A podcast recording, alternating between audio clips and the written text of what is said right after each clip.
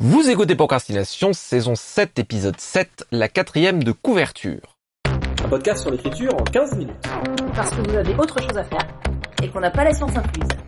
Avec les voix de Mélanie Fazi, Estelle Fay. et Lionel Delous. Alors la quatrième de couverture, au cas où, je rappelle, c'est pas le dos. Le dos, c'est le dos du bouquin. La quatrième de couverture, c'est la page de couverture qu'il y a derrière. La première de couverture, c'est la couverture que vous avez face à vous. La deuxième, c'est l'intérieur de ça. La troisième, c'est l'intérieur de la fin de la couverture. Et le quatrième, c'est là où il y a ce qu'on dit, entre guillemets, le résumé.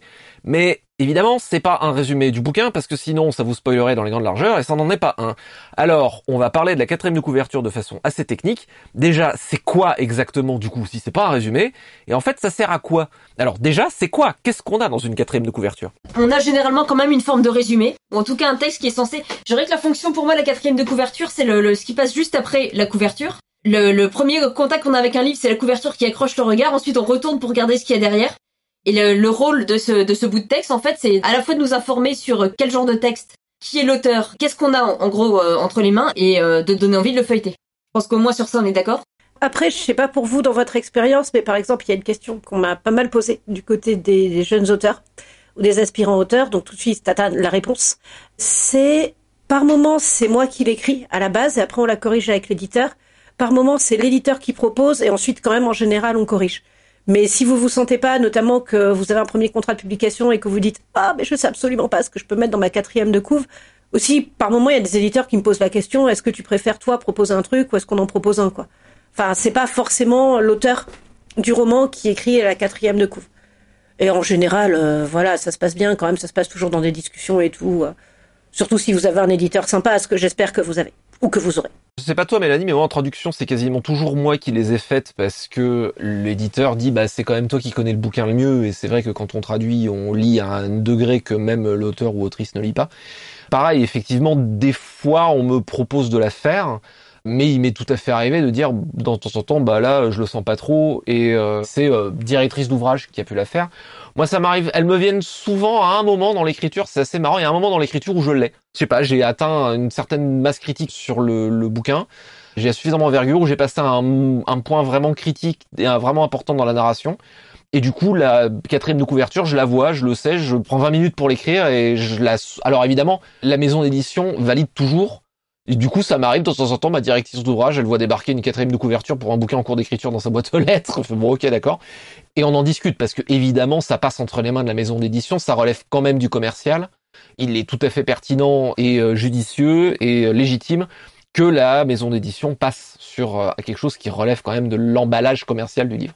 Mais alors du coup, je suis intriguée. Ça vous est souvent arrivé de les faire, les quatrièmes de couverture? Parce que moi, je ne l'ai fait que deux fois. Euh, une fois, la demande de l'éditrice qui était Léa Siol aux éditions de l'Oxymore pour Serpentine. Pour mon dernier livre, L'année suspendue, c'est moi qui ai suggéré quelque chose à l'éditeur volontairement, mais sinon, c'est presque systématiquement l'éditeur qui l'a fait, et euh, je pensais que c'était le la manière de procéder la plus commune. Moi, dans mon monde, c'est limite l'inverse en fait. Euh, c'est beaucoup plus euh, moi qui en propose ou qui en fait. En tout cas, on propose d'en faire. Euh, Lionel, je sais pas. Moi, ça m'arrive que la, la directrice d'ouvrage souvent me dit, euh, quand je vais pas forcément avancer dessus, me dit euh, tu veux la faire ou je la fais? En fait, pour mes premiers bouquins, c'est pas moi qui les ai faites. Pour le premier Léviathan, l'éditrice s'était mise en tête de euh, me former à le faire, ce qui était plutôt cool. Et j'ai bavé des ronds de chapeau, mais comme jamais. C'est-à-dire que je pense qu'il y a eu quelque chose comme, sans mentir, un 15 allers-retours sur le truc. Je pouvais plus voir le truc derrière. J'avais juste fait tout ce que je pouvais imaginer faire et à un moment elle me disait non ça va toujours pas recommence. Vous imaginez ces trucs un peu comme dans les, films de kung-fu où euh, le petit scarabée euh, il fait 200 fois le même geste alors qu'il a l'impression toujours de faire le même truc et on lui fait re- re- recommence. Ça a vraiment l'impression de faire ça. Mais du coup comme j'ai appris bah je me suis mis à les faire un peu de moi-même en me disant bah puisque maintenant je sais les faire euh, autant proposer des trucs.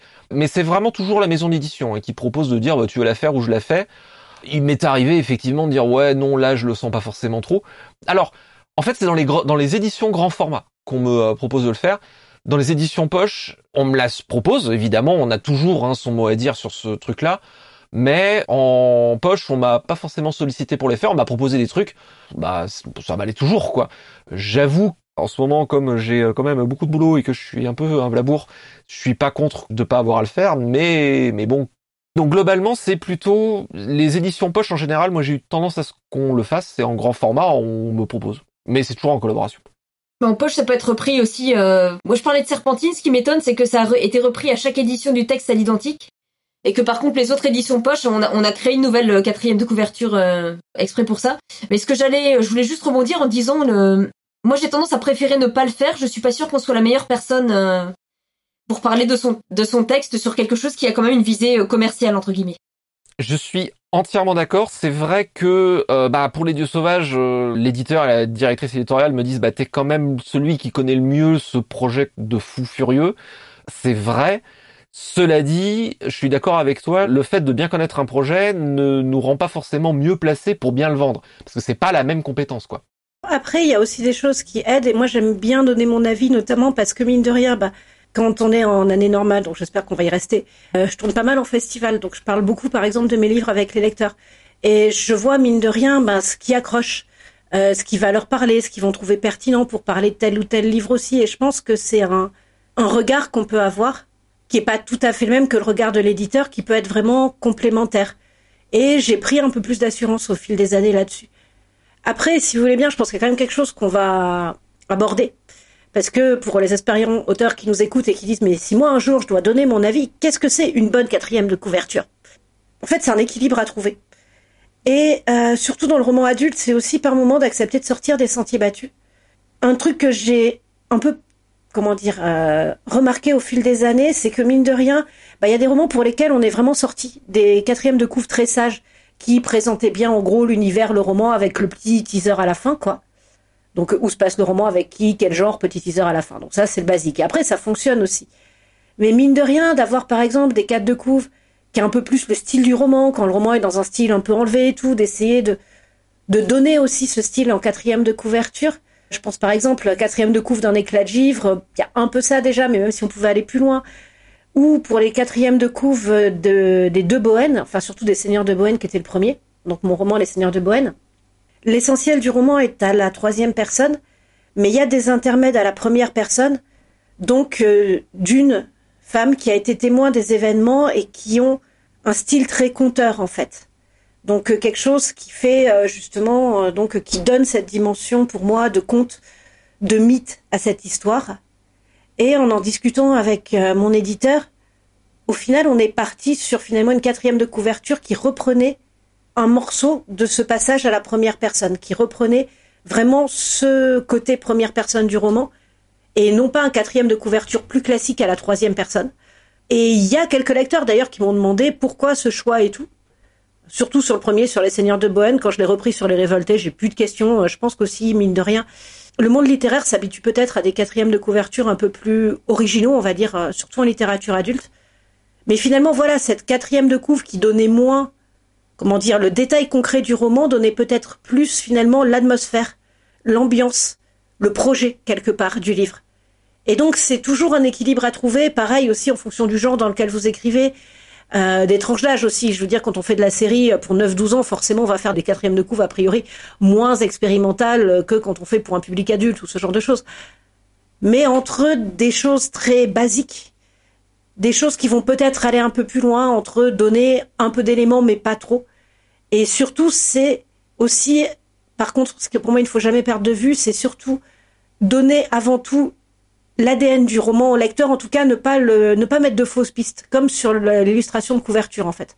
Éviter au maximum toutes les fausses pistes pour toucher le bon lecteur pour le bon livre. Tu veux dire euh, donner des fausses pistes comme les quatrièmes de couverture de la série des Princes d'Ambre chez Présence du Futur jadis, avec des quatrièmes de couverture surréalistes qui n'avaient rien à voir avec l'histoire dans certaines des éditions. Ah, j'ai pas souvenir de ça, tiens. Ah, j'essaierai de... Je, je vais voir si je peux essayer de retrouver ça. Euh, puis euh, alors la quatrième de couve de, euh, enfin des Bohènes, elles, sont vraiment hyper cool. Et effectivement, quand tu dis donner l'ADN du, euh, du projet, bah, utiliser des passages un peu narrés dans le style du bouquin, c'est vachement cool et elles sont vraiment excellentes. Je suis tout à fait d'accord avec toi. Je t'as touché le, truc exact sur le fait que il faut en gros donner ce qu'est le projet, évidemment, sans le dire fait, finalement, mais là, je vais entendre tel Obi-Wan Kenobi euh, voyageant vers Alderaan, euh, des millions de voix hurler et puis s'éteindre aussitôt. Je pense que la quatrième de couverture, en fait, c'est un exercice qui est assez voisin du synopsis et du pitch, en fait. En tout cas, dans sa version classique, c'est un peu le même exo, en vrai. Il s'agit de donner un début, une accroche, donner envie. Alors, c'est moins référentiel. Dans un pitch euh, fait à un éditeur, on peut s'appuyer plus sur des références, euh, même si les quatrièmes de couverture le font, mais on a affaire à quelqu'un qui est un ou une professionnelle du livre, donc on peut aller peut-être plus vite sur certains trucs et aller plus droit au but, et en plus, dans le cas d'un pitch, on a beaucoup moins peur de spoil, de divulgacher, pardon. Avec le, lectorat, il, faut quelque chose d'un peu plus commercial, mais au fond, pour moi, c'est un peu le même exo. Je suis navré. Je suis navré, je dis ça pour notre auditoire. Alors moi, je suis pas tout à fait d'accord avec Lionel sur ce coup. Oui. Comme quoi, on a encore des désaccords. Hein. Ouais, même en saison 7, c'est beau. Ouais. Euh, c'est... Euh, je vois par moments la frustration un petit peu de, de jeunes auteurs, dont c'est le premier quatrième de couve, qui disent oui, mais là, on parle pas de ça, on parle pas de ça, on parle pas de ça.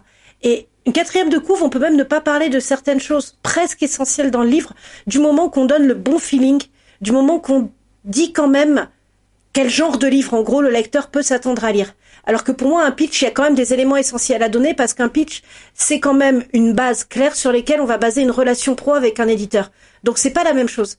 Et dans une quatrième de couve, il y a des éléments plus essentiels qui peuvent être laissés de côté. Je suis d'accord avec toi. En fait, dans ma tête, en disant pitch, je pensais l'élévateur pitch. C'est-à-dire le pitch en 20 secondes. Parce que la quatrième de couverture est courte, quoi. Oui, voilà. Disons limite, en fait, euh, être plus proche de ce qu'on va dire en festival, par exemple, pour un lecteur. Tout à fait. J'ai souvent utilisé, moi qui suis pas douée justement pour euh, vendre mes bouquins à l'oral face à un lecteur qui me dit euh, bonjour, qu'est-ce que c'est quoi ce que vous faites? Euh, j'ai souvent recouru au quatrième de couve. J'ai ce cas particulier que mes, la plupart de mes livres étant des recueils, ça se fait pas de la même manière pour un roman dans le sens où il peut pas y avoir de résumé. Donc en gros, soit on fait un texte qui présente, qui donne une, une atmosphère générale du texte, soit ce que moi j'ai toujours adoré dans les quatrièmes de couve des recueils, avoir une petite phrase qui parle de chaque nouvelle pour euh, se dire ah bah j'ai une j'ai tel texte dans une, un salon de tatouage, tel texte parle de concert, une phrase pour chaque. Et quand un lecteur me demande c'est quoi votre livre ou par quel livre je commence, en général je les oriente vers la quatrième en disant bah voilà vous aurez peut-être une petite idée de ce qui va vous parler en premier. Euh, je rebondis à partir de là. Ça m'a régulièrement sauvé la vie en salon, donc je suis tout à fait d'accord que pour moi ça a la même fonction. Et donc euh, voilà, pour les auteurs qui nous écoutent, qui ne sont pas forcément à l'aise en salon, qui savent pas encore trop quoi faire, vous avez la technique Mélanie Fazi. Merci Mélanie. Faites-vous faire des, des quatrièmes de couverture qui déchirent, ça va vous sauver la vie. Et euh, d'ailleurs, c'est vachement intéressant. Euh, et je remercie ma directrice éditoriale euh, et tous mes éditeurs de manière générale pour les quatrièmes de couverture qu'ils les ont fait parce que c'est vachement intéressant de voir. Moi, j'adore découvrir les, couvertures, les illustrations, les quatrièmes de couve pour voir en fait ce qu'il est resté du projet. D'autant plus chez les gens qui sont censés le vendre et de voir ce qui les a marqués comme étant pertinent pour rendre le projet accessible euh, à un public qu'on va espérer euh, vaste et planétaire, bien sûr. Mais euh, globalement, je pense qu'il s'agit un peu toujours de revenir à amis lecteurs ou lectrices, pourquoi est-ce que ce bouquin est important et pourquoi est-ce qu'il est susceptible de te plaire? Donc en gros, il y a un aspect narratif. Alors après, quelle que soit la manière dont on le prend, mais il y a un aspect narratif typiquement avec éventuellement un ou des personnages, des enjeux et en quoi en quoi ça va être intéressant ou compliqué, où sont les complications intéressantes. Ça, c'est pour la forme classique, hein, bien sûr. Mais en gros, c'est une mini-narration, quelque part aussi. Hein.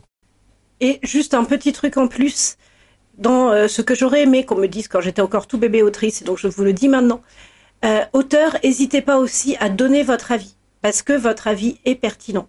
Ça ne veut pas dire que votre avis doit être euh, voilà suivi comme la vérité révélée ou tout ça, mais vraiment quand on est jeune auteur, qu'on débute, ses premiers bouquins, par moment on se dit non, mais les autres savent mieux que moi, même si on a gros gros doute et tout, et par moment suivre son instinct, poser une question, ça peut vraiment permettre d'améliorer une illustration, un quatrième de couverture, et c'est hyper important pour la vie d'un livre.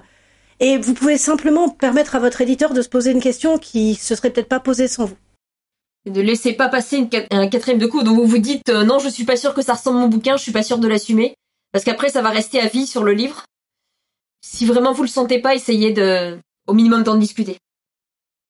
Petite citation pour terminer. Le plus triste résumé d'une vie comporte trois descriptions. J'aurais pu, j'ai failli et j'aurais dû. Louis E. Boone. C'était Procrastination, merci de nous avoir suivis. Maintenant, assez procrastiné, allez écrire.